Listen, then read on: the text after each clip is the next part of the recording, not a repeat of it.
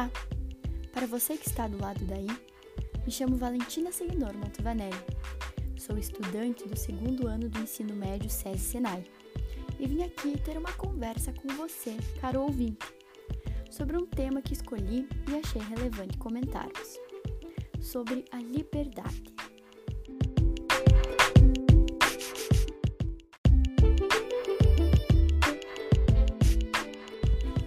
Primeiro, vamos falar o conceito de liberdade. Pesquisando no dicionário diz o seguinte: abro aspas, conjunto de direitos reconhecidos ao indivíduo, isoladamente ou em grupo, em face da autoridade política e perante o Estado. Poder que tem o cidadão de exercer a sua vontade dentro dos limites que lhe faculta a lei. Fecho aspas.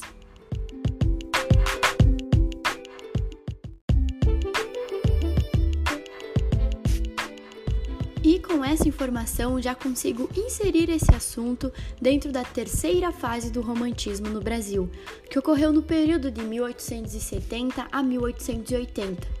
Foi marcada pela liberdade, assim trazendo momentos históricos como o processo de independência do nosso país.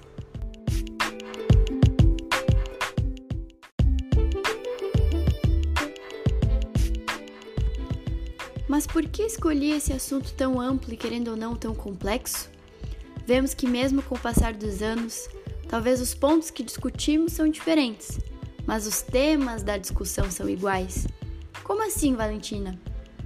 Lá no período do Romantismo, um grande autor escreveu esse trecho. Abro aspas.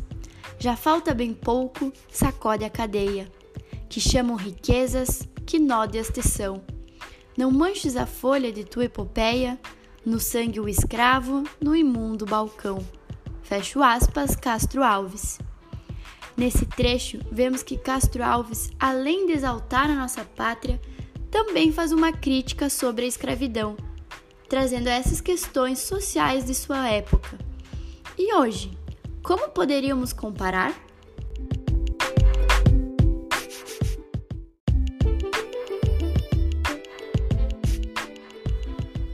Antigamente, estávamos em processo de industrialização e de muitas descobertas, e quem tinha essa liberdade de decidir algo eram os mais poderosos.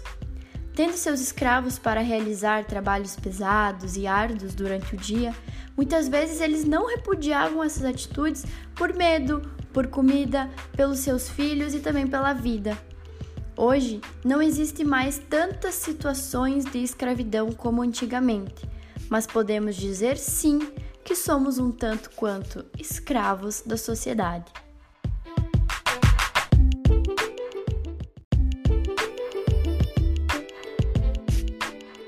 Muitas vezes somos calados, censurados e manipulados.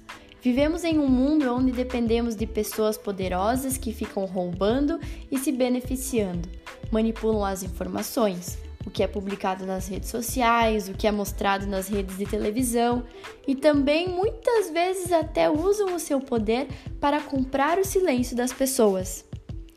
Como exemplo, vou contar um pouco sobre a vida de um advogado, cientista social que tem ênfase em política e antropologia, o Fernando Conrado. Ele é um homem que ficou conhecido pelo Instagram ele viajou o mundo contando histórias dos lugares em que conhecia.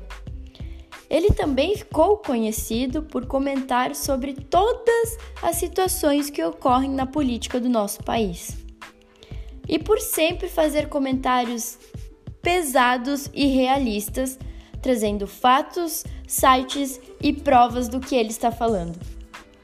Muitas e muitas vezes seus vídeos principalmente sobre política, são simplesmente apagados. Eles somem de uma hora para outra. Sua conta também sempre é manipulada e fica caindo do ar muitas e muitas vezes. Mas ele nunca se cala, sempre volta ativa e continua realizando o seu trabalho.